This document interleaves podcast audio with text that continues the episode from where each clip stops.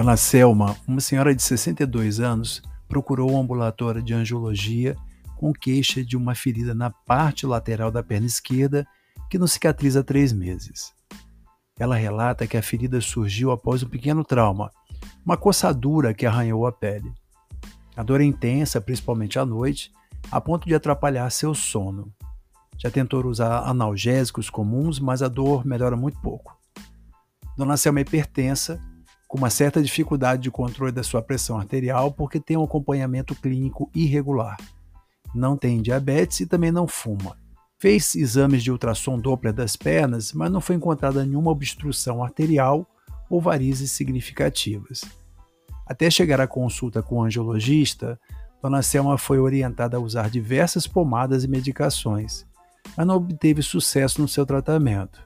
Diziam que era uma úlcera varicosa, mas os tratamentos instituídos não surtiram efeito.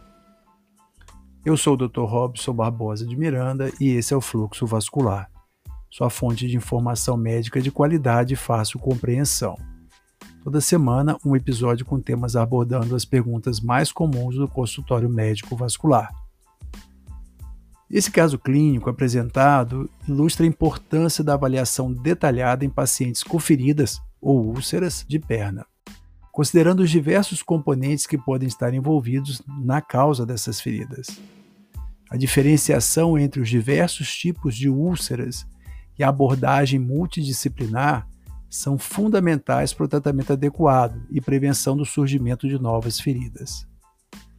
No episódio de hoje, dando continuidade ao episódio anterior que falamos sobre a úlcera varicosa, vamos mergulhar no mundo das demais úlceras de origem vascular que afetam os membros inferiores. Se você já viu alguém com a perna enfaixada ou conhece alguém que já teve uma ferida na perna, fique ligado, pois vamos esclarecer muitas dessas dúvidas. Primeiro vamos entender o que são essas feridas. As úlceras de perna, em sua maioria, surgem devido a problemas vasculares. Mas o que isso significa? Basicamente, são problemas relacionados à circulação do sangue em nossas veias ou artérias. Mas além dos problemas vasculares, existem outras doenças que podem causar essas lesões ulceradas, como diabetes, a hanseníase e algumas outras infecções bacterianas, virais e até mesmo parasitárias. Mas hoje vamos dar ênfase nas úlceras de origem vascular. Um aviso aqui: caso você tenha interesse de saber graficamente como são essas feridas, no website www.fluxovascular.com.br você vai encontrar imagens de cada uma dessas feridas. Existem basicamente quatro tipos de úlceras vasculares dos membros inferiores. A primeira delas, talvez a mais comum, as úlceras venosas. Essas são as famosas úlceras varicosas, úlceras venosas ou úlceras de estase. Elas ocorrem devido à insuficiência venosa crônica, que muitos conhecemos como varizes. Existem também as úlceras isquêmicas. Imagina que tem uma estrada que está bloqueada e os carros não conseguem passar. É mais ou menos isso que acontece aqui. Essas úlceras são causadas pela falta de circulação arterial, ou seja, o sangue não consegue chegar a certas partes da perna porque diversos bloqueios nas artérias ao longo do corpo aconteceram. São mais comuns em diabéticos, fumantes e pessoas com colesterol ou triglicerídeos elevados.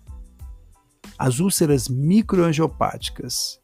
Essas são causadas pela diminuição do fluxo sanguíneo na pele devido ao dano causado às pequenas artérias que irrigam a pele.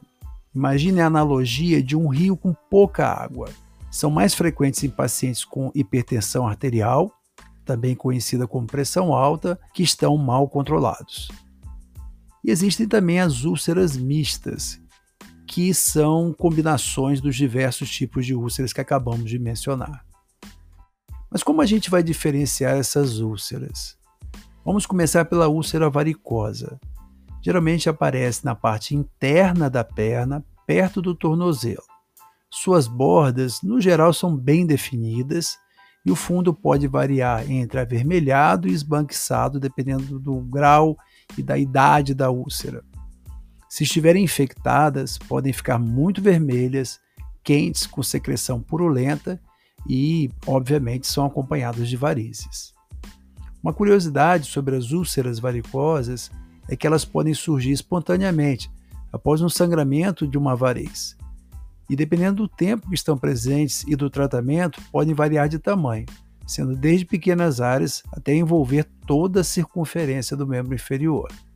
Se houver escurecimento e endurecimento da pele ao redor da úlcera, isso é sinal de insuficiência venosa crônica.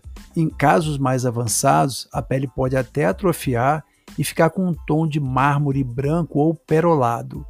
Isso é chamado de atrofia branca e significa uma área onde a pele está bem agredida devido à inflamação crônica causada pelas feridas anteriores que cicatrizaram. As úlceras isquêmicas usualmente se diferem das demais porque a história traz outros comemorativos. São úlceras que habitualmente são precedidas de outros fenômenos isquêmicos nos meses e anos anteriores, como dor ao caminhar, que a gente chama de claudicação intermitente, dor nos pés em repouso, o paciente não consegue nem dormir à noite por falta de circulação na perna, isso causa muita dor, membros inferiores frios e com frequência são presentes naqueles pacientes que são diabéticos ou que são fumantes, ou ambos. Essas úlceras são progressivamente muito dolorosas e costumam estar associadas a áreas de gangrena na perna. Já as úlceras microangiopáticas são bem dolorosas.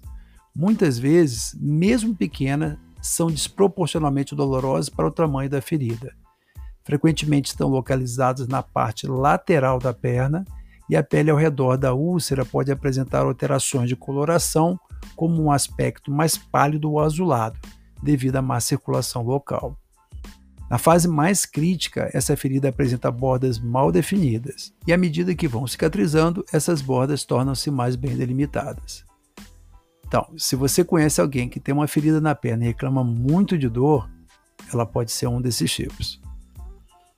As úlceras mistas podem ter o componente dos três tipos de úlceras anteriores, e muitas vezes uma desencadeia a outra. Então, aquilo que originalmente era uma úlcera varicosa pode se tornar uma úlcera isquêmica se houver um problema de circulação arterial associado. E aqui vai uma dica valiosa. Se você ou alguém que você conhece tem uma úlcera de perna, é fundamental procurar um especialista, no caso, um angiologista ou um cirurgião vascular. Eles são os profissionais mais indicados para avaliar e tratar essas feridas de forma bem objetiva.